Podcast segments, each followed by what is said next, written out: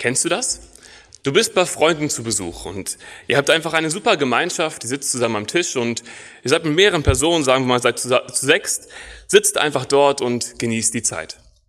Und auf einmal, aus welchem Grund auch immer, ähm, müssen vier Leute aufstehen und irgendwo hingehen. Sie gehen in die Küche oder irgendwas im Garten gucken. Das passiert ja häufiger mal.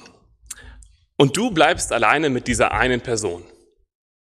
Peinliche Stille kehrt ein. Irgendwie ist es unangenehm. Man sucht krampfhaft nach einem Gesprächsthema und man und einem fällt auf, boah, ey, ich habe gar nicht so intensive Beziehung zu dieser Person. Irgendwie ist das Ganze ganz und gar nicht angenehm. Und man ist so erleichtert, wenn die Gruppe wieder da ist und man wieder Gemeinschaft haben kann in diesem Gruppenverbund. Und ich weiß nicht, ob ihr sowas kennt oder ob es nur mir so geht, ähm, aber mir passiert sowas irgendwie häufiger.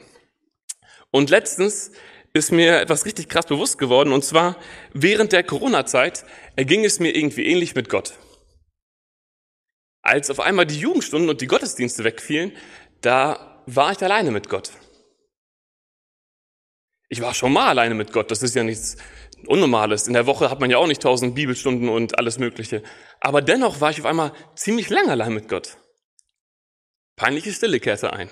Und ähm, irgendwie meine ganzen Ausreden, die ich mir in den letzten Jahren erzählt habe, die zogen irgendwie nicht mehr. Ja, wenn ich mal mehr Zeit habe, äh, dann werde ich mir mehr Zeit fürs Gebet nehmen. Boah, hätte ich da Lust drauf. Auf einmal hatte ich diese Zeit und mir fiel auf, ich bin gar nicht mehr dazu in der Lage, wirklich intensive Gemeinschaft mit Gott zu pflegen. Diese peinliche Stille. Eine Stunde Bibelstudium in der Jugendstunde, kein Problem. Eine Stunde Bibellesen zu Hause, ohne irgendwie Unterbrechungen zu haben oder irgendwas anderes, Boah, irgendwie schwierig. Aber woher kommt das, dass Gott irgendwie so uninteressant für uns ist? Wieso lassen wir uns so schnell von allem ablenken? Ich habe mich sehr ertappt gefühlt, denn irgendwie schafft es der Satan doch immer wieder uns schnell abzulenken. Und ich finde, das ist irgendwie wie ein Kreislauf, denn wenn ich in eine Beziehung gucke, dann verbringe ich Zeit mit einer Person und aus dieser Zeit mit dieser Person wird mir diese Person wichtiger. Ich gewinne sie lieb. Und da ich sie dann lieb gewinne oder mir diese Person wichtiger ist, verbringe ich mehr Zeit mit dieser Person. Irgendwie so eine Spirale. Und ja, hier sehe ich irgendwie, dass Beziehungen zu meinen Mitmenschen zu pflegen mir viel leichter fällt als zu Gott. Weil wenn ich mit meinen Mitmenschen Beziehungen pflege, dann habe ich feste Termine, dann habe ich irgendwelche Verabredungen und wenn ich diese Verabredungen verschiebe oder irgendwie immer wieder cancele, dann ist die Person genervt und das ist einfach ein liebloses Verhalten, würde man sagen.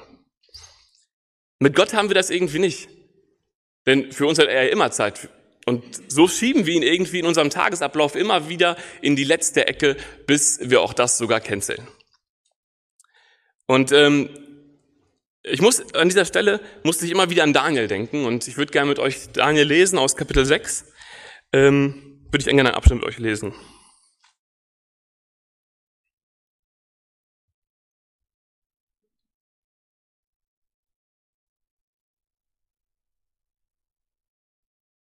Daniel Kapitel 6 ab Vers 1. Und Darius aus Medien empfing das Reich, als er 62 Jahre alt war.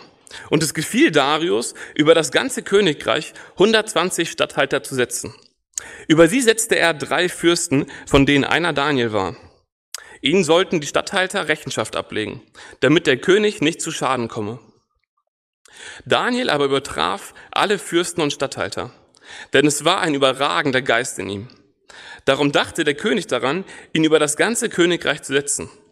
Da trachteten die Fürsten und Statthalter danach, an Daniel etwas zu finden, das gegen das Königreich gerichtet wäre.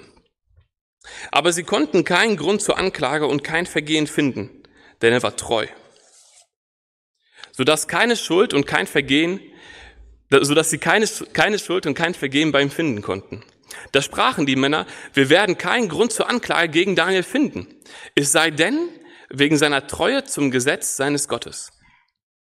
Da kamen die Fürsten und Statthalter eilends vor den König, gelaufen und sprachen zu ihm, der König Darius lebe ewig. Es haben die Fürsten des Königreiches, die Würdenträger, die Statthalter, die Räte und Befehlshaber alle gedacht, es sollte ein königlicher Befehl gegeben und ein strenges Gebot erlassen werden dass jeder, der in 30 Tagen etwas bitten wird, von irgendeinem Gott oder Menschen, außer von dir, dem König allein, zu den Löwen in die Grube geworfen werden soll. Darum, o König, wolltest du ein solches Gebot ausgehen lassen und ein Schreiben aufsetzen, das nicht wieder geändert werden darf. Nach dem Gesetz der Merder und Perser, das niemand aufheben kann. So ließ der König Darius das Schreiben und das Gebot aufsetzen. Als nun Daniel erfuhr, dass ein solches Gebot ergangen war, ging er hinein in sein Haus. Er hatte aber in seinem Obergemach offene Fenster nach Jerusalem. Und er fiel dreimal am Tag auf seine Knie, betete, lobte und dankte seinem Gott, wie er es auch zuvor zu tun pflegte.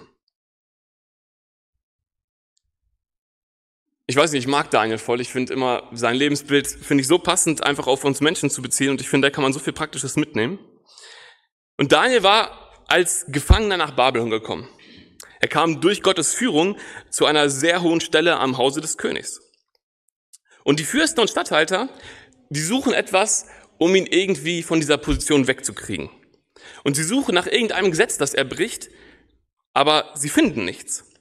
Er hält sich an alle Gesetze. Und doch wissen sie, dass ihm das dreimal tägliche Beten wichtiger sein wird als diese Gesetze. Vermutlich kannten die ja schon oder haben das irgendwie schon öfter mal mitbekommen, dass Daniel vielleicht zu diesen Zeiten noch keinen Termin wahrnimmt oder etwas derartiges. Dass diese Zeit ihm absolut wichtig ist. Und Daniel, der einer der drei Fürsten des Königs ist, der nimmt sich diese Zeit. Also wenn ich oft die Ausrede habe, dass ich keine Zeit habe, dann denke ich mir, Daniel hat wahrscheinlich weniger Zeit gehabt als ich, oder? Er hat wahrscheinlich mehr Stress im Alltag gehabt. Und doch ist er treu in dieser Sache. Dreimal am Tag ging er in sein Obergemach, fiel auf die Knie, betete, lobte und dankte seinem Gott. Wie oft machen wir das noch? Wie oft nehmen wir uns wirklich die Zeit, um alleine ohne Ablenkungen auf unsere Knie zu fallen und zu beten, zu danken für alles, was wir haben, was wir genießen dürfen? Wie oft treten wir ganz allein vor Gott als unseren Schöpfer, Erlöser und Retter und bewundern ihn einfach? Ich denke, hier kann sich jeder von uns eine Scheibe von Daniel abschneiden. Nicht den, den Tag so zu gestalten, dass Gott die Reste des, dieser Zeit bekommt, sondern den Tag um Gott herum zu gestalten.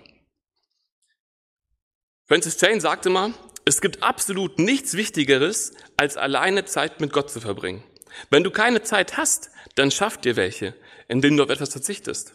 Lass eine Mahlzeit aus, sag eine Verabredung ab, lass einen regulären, regulären Termin weg. Es gibt buchstäblich nichts Wichtigeres, was du heute tun könntest. Wie können wir keine Zeit finden für den, der die Zeit erschaffen hat? Ich meine, wir finden keine Zeit für Gott, für unseren Schöpfer. Stellen wir uns mal Folgendes vor. Das Telefon klingelt. Wir heben ab und wir hören eine bekannte Stimme. Angela Merkel. Zu meinem Erstaunen bittet sie um ein Treffen. Der Blick in meinen vollen Terminkalender sagt mir eigentlich, dass das nicht möglich ist. Und trotzdem willige ich doch ein. Ich könnte doch diesen oder jenen Termin dafür canceln. Könnte bestimmt auf das ein oder andere Treffen verzichten. Oder irgendwo Angela Merkel dazwischen quetschen. Und sogar auf meine wöchentliche Bibelstunde oder die Schule oder die Arbeit könnte ich auch verzichten. Ich meine, das ist doch was ganz Besonderes, oder? Wer von euch würde sich in einer ähnlichen Szenario befinden, wiederfinden. Wie schnell sind wir bereit, unseren Terminkalender noch einmal zu prüfen und noch einen weiteren Termin darin unterzukriegen? Aber wie selten ist dieser ach so wichtige Termin ein Treffen mit Gott? Eine Stunde, in der wir vor Gott zur Ruhe kommen, indem wir, ja, beten. Und ich möchte dich dazu einfach ermutigen. Ich möchte dich ermutigen, dass du dir heute einfach mal Zeit nimmst und dir einen Termin in deinen Kalender einträgst. Kannst du, bei, bei Handy-Apps geht das immer ganz gut, man kann so Dauertermine eintragen. Und dann nimmst du dir Zeit und reservierst Zeit für Gebet. Ganz egal, was kommen mag, versuch wirklich in der kommenden Woche dir jeden Tag fünf Minuten für Gebet zu nehmen. Das ist nicht viel. Das hört sich jedenfalls nicht viel an. Meistens ist es doch irgendwie schwer, selbst diese unterzukriegen. Aber wenn du das eine Woche lang geschafft hast, dann kannst du die Zeit auch gerne steigern. Du wirst merken, dass umso öfter du betest und umso mehr du betest, umso leichter wird es dir fallen zu beten. umso mehr Gesprächsthemen hast du, umso leichter ist es einfach, Gemeinschaft mit Gott zu haben. Die peinliche Stille vergeht und die Beziehung wird persönlich und intensiver. Vielleicht wird es dir schwerfallen und du wirst es an dem einen oder anderen Tag nicht schaffen. Aber versuch dir immer wieder feste Termine zu machen, wo du dir Zeit mit deinem Schöpfer alleine nimmst. Lasst uns regelmäßig Zweisamkeit mit unserem Schöpfer, Retter, Vater und Gott haben. Amen.